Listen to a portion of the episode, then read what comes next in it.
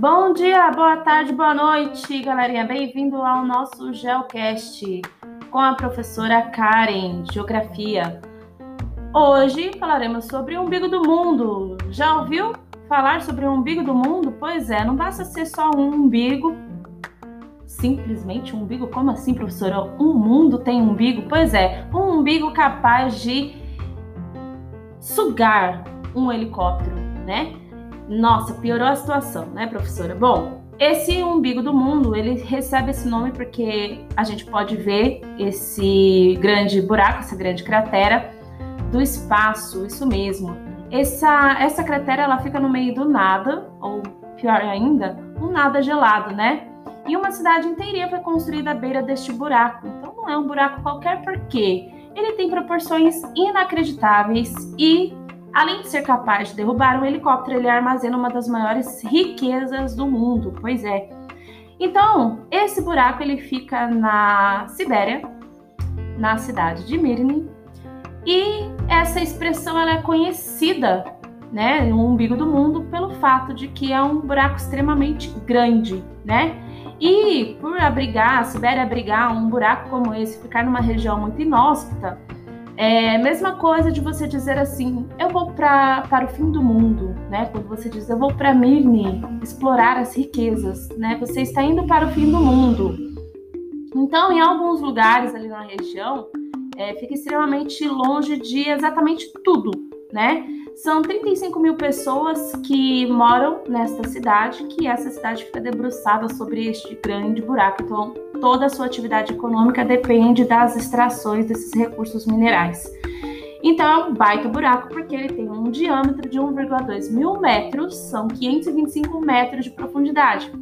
Se você pensar no pão de açúcar, são 395 metros de altitude, então caberia confortavelmente dentro deste buraco. Olha só, ele é realmente muito grande.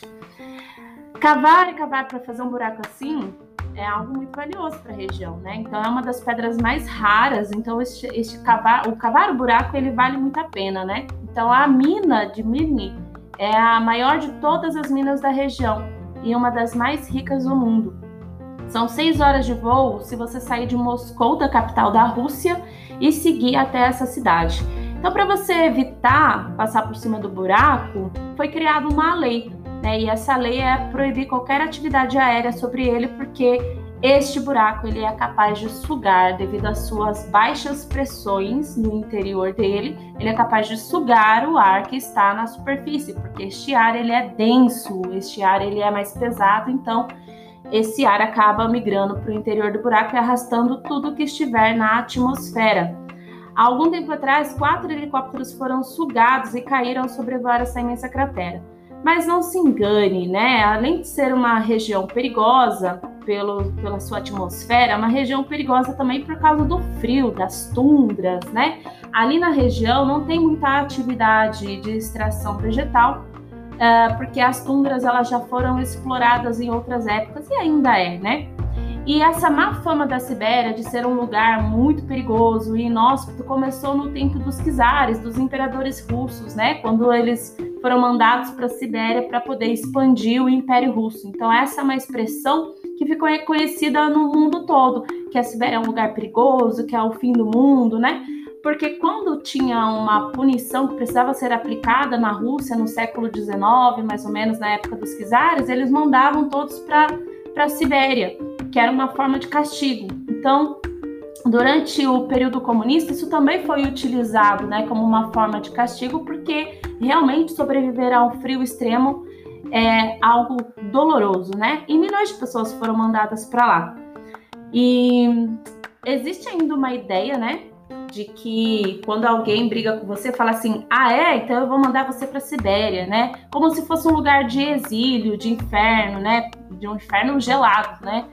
E para quem gosta de frio, vai ser o paraíso. Agora, para quem não gosta de frio, a gente vai sofrer um pouquinho, né? Bom, esse foi um pouquinho do nosso podcast a respeito dessa curiosidade que a Rússia nos traz.